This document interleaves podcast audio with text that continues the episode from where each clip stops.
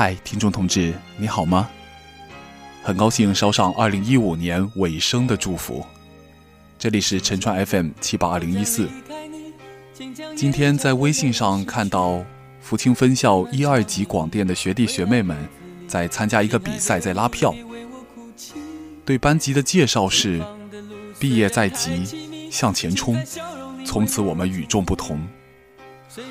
一二级的都要毕业了，我又想起了可心写的那篇《是时光》。当然，我也有一篇日记写到这个。今天焦点访谈节目里说，“十二五”规划还差几天就要结束了。当二零一六年的钟声敲响的时候，“十三五”规划就要启程。突然想起我五年前的日记，也写到了属于自己的五年规划。今天再翻起来，真的像当年所写的一样。有好多认为会很长久，可以有很多时间来解决的事情，五年过去了，依然如故。有幸利用这个年底的机会，也是五年一度的机会，再跟你分享二零一零年十二月十三号我的日记。今夜我又来到你的窗外。窗帘上你的影子多么可爱，悄悄地爱过你这么多年，明天我就要离开。多少回我来到你的窗外，也曾想敲敲门叫你出来，想一想你的美丽，我的平凡。一次次默默走开，再见了，心爱的梦中女孩，我将要去远方寻找未来。假如我有一天荣归故里，再到你窗外诉说情怀。十二月十二日，新闻联播播音：修平、洪民。十二月十三日，新闻联播播音，海峡洪民。多少回我来到你的窗外，也曾想敲敲门叫你出来。想一想你的美丽，我的平凡，一次次默默走开。再见了，心爱的梦中女孩，我将要去远方寻找未来。假如有一天我荣归故里，再到你窗外诉说情怀。这首歌让很多舍友把持不住了。想起昨天我在本部电台给阿布点歌，啊，当然我不敢在分校电台。想起来以为我有什么意图，不再开学的寒假行将到来。最近更为着冬天后不再相聚的春天而感慨。再长的时间，例如四年，结束的时候，终归都是太短的。曾经以为这么长的时间，英语怎么可能过不了级？爱情怎么可能不轰轰烈烈？但到头来都落空了。昨天跟龚明生同志说起属于自己的五年计划，走上工作岗位的第一个五年计划。工作上可以计划着从寻找到探索，再到立足；学习上可以计划着在离开象牙塔之后，更多的向劳动群众请教。生活上，生活上呢，五年这么长的时间。足够找到个好姑娘，从相爱到成家。但是，且住，五年很长吗？这跟刚上大学时的想法何其相似。那倘若不能够保证在这个五年完成的话，下一个五年计划的尾巴，可就一竿子打到三十三岁这个年龄了。姑姑同志听一讲座说。男人到了三十不讨老婆不成家，只有两种可能：一有病，二有毛病。我也知道，感情这事儿，用计划的办法未必合适。这也只是计划，而不是任务嘛。妈妈说要随缘，可是缘分不会无缘由的降临，机会总是垂青于有准备的人。那么，像我这般老是把女同志吓跑的人，怕是连缘分都难遇吧。某个凌晨，跟微醉的龙山聊天，说热恋时男女双方都只看到对方优点，后来缺点则逐渐暴露。我害怕这个后来，所以我应该尽早的把缺点交代清楚。刚好最近在写毕业自我鉴定，我归结了一下，也打算在转正会上请党组织监督改正。你听听啊。就是这样的缺点：生活阅历少，书籍阅读少，干起活来毛毛糙糙，能做的贡献很有限，知识体系不全面，根底不扎实，理科思维能力差，造成动手能力差，处事太随性，心态浮躁，常常因为精神状态不好或注意力分散而导致工作效率低下。在不感兴趣的任务面前尤其如此。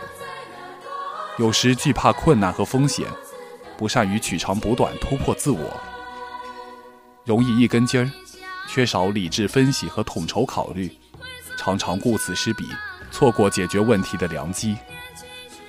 从小不够合群，在一些事情上习惯单干，不知如何发动和依靠群众，要么全盘包揽，要么丝毫不想干。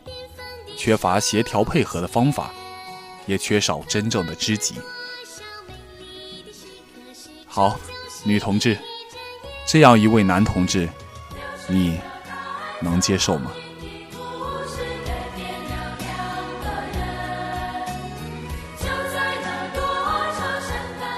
复制完了上面的文字，发觉还是不足以释怀。对生活上的很多毛病，生活上啊。认识不透彻，认识不足源于实践不足，这些毛病恐怕还得以后在一起生活了才能发现。悲哉，怪圈无法消解。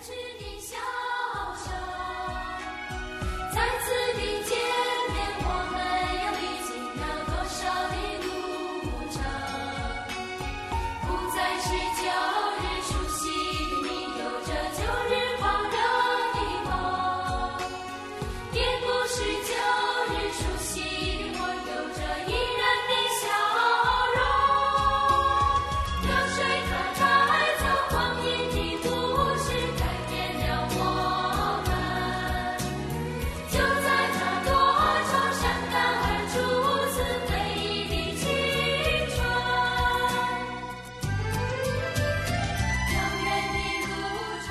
得知顾明生同志做了很多好事，向他敬礼。在明溪的时候，他到赤云山义务清扫；在大学的时候，他参加了支教，还把贫困山区的俩孩子带出来见世面。晚上睡觉遇到麻烦了，一个孩子交给舍友，另一个孩子睡自己床，单人床啊，孩子一睡，姑姑就甭睡了，孩子还想家了。哭得厉害。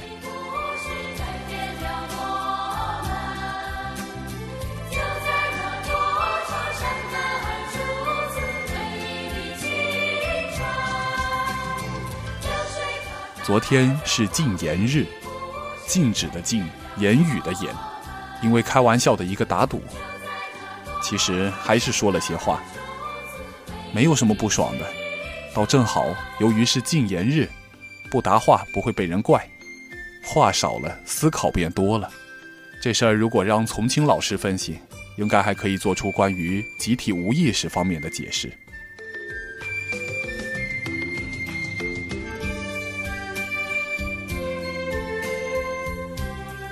宁玲同志终于叫我去拍那一出剧了，可是，一会儿天就暗下来了，还得等周三。他们的同期录音貌似也有问题，说是导进去听不见。猜测了半天，我觉得恐怕还是没有长话筒线的原因。现在既然瑞的现身，哪天得趁着他们用飞边式的时候，进去导建雄学长交代的那个袋子。今天在颁奖典礼之前，姚琛坐在实验室楼下，他也在到处问飞边式钥匙在谁那儿。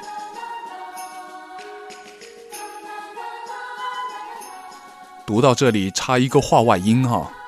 现在我说的是现在的话，不是日记里的话。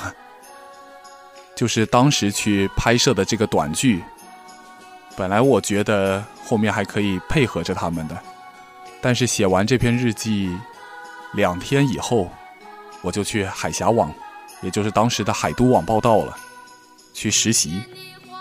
所以当时计划好的很多事情，就这样搁浅了。好，话不多扯，还是回到日记当中吧。记者节颁奖典礼，最近大家一定都很忙。记者节是十一月八号呢，这事儿拖了一个多月。发现校报那些零八零九级的同志看着还挺熟的，反倒是零七级的上去领奖都认不出来呢。有个短发女孩笑得很阳光，还以为是学妹呢，一问苏欣。竟是林小平，原先经常看到这名字。典礼后，台员们回台搞 party 了。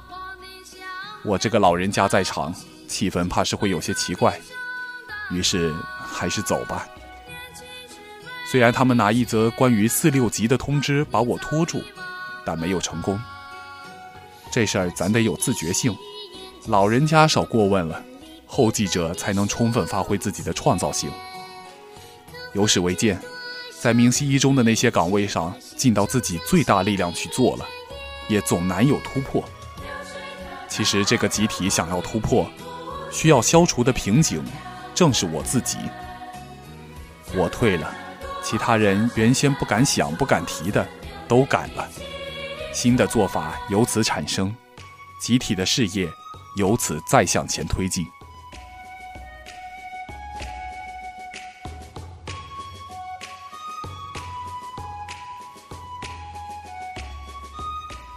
现在台里发展面对很好的机遇，技术上的障碍又扫掉了一些，录音有了新话筒，不那么容易喷了。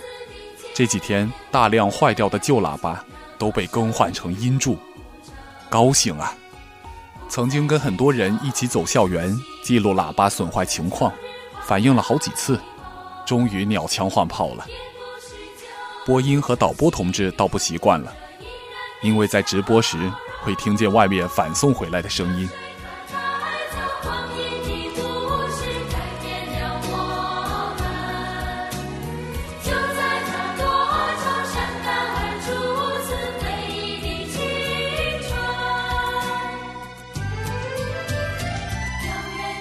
下午听了个讲座，关于终身学习的，是奔着宣传栏上的海报去的。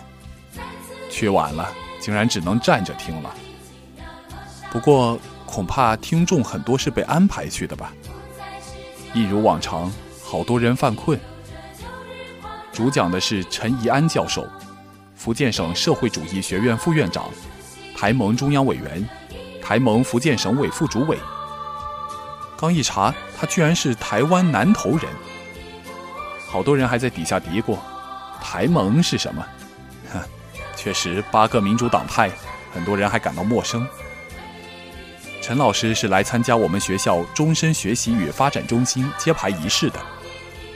他说：“终身教育事业，福建省先行先试，走在全国前列；而福建师大福清分校又走在省里各所高校的前面，第一个办起终身学习与发展中心。”还讲到我们教务处的李斗石处长，既会日语又会韩语。一次参加中日韩关于终身教育的研讨会还是什么，那可是风光了一把。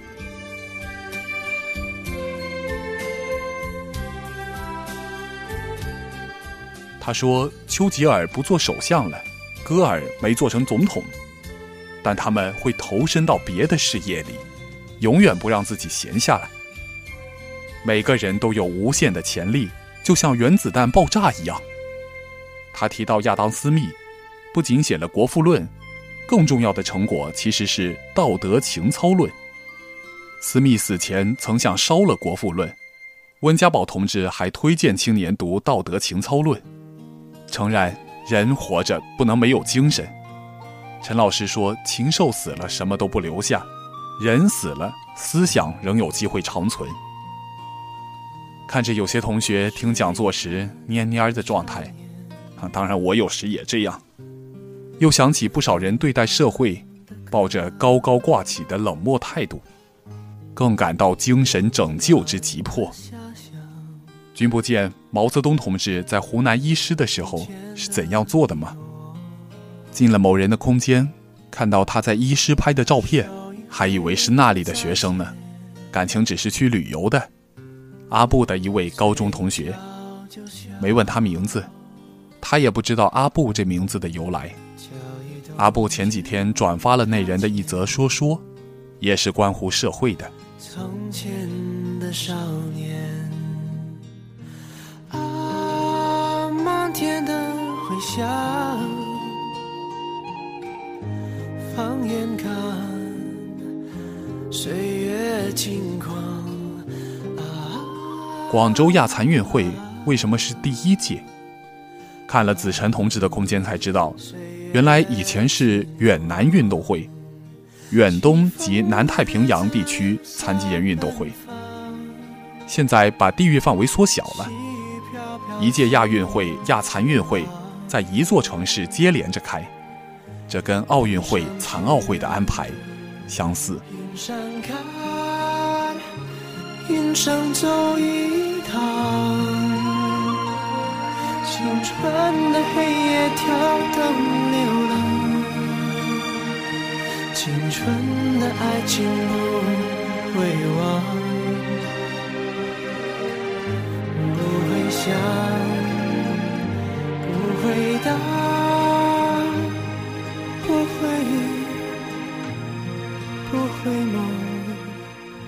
好了，这里读完了五年前的碎碎念，也是在这个冬天，在十二月。刚才也说了，写完这个日记两天之后，我就离开了大学的校园。是有预期的，又是猝不及防的。我知道那一年会去实习，但是不知道会在什么时候。就这样匆匆的离开，我想，新的路程。已经也就开始了。那么今天呢？工作了五年之后，我是怎样的？你呢？再见，二零一五。你好，二零一六。起风的日子留下奔放，细雨飘飘，心晴朗。云上去，云上看，云上走一趟。青春的黑夜跳灯流浪，青春的爱情不会忘，不会想，不会答。回忆回眸，回不了头。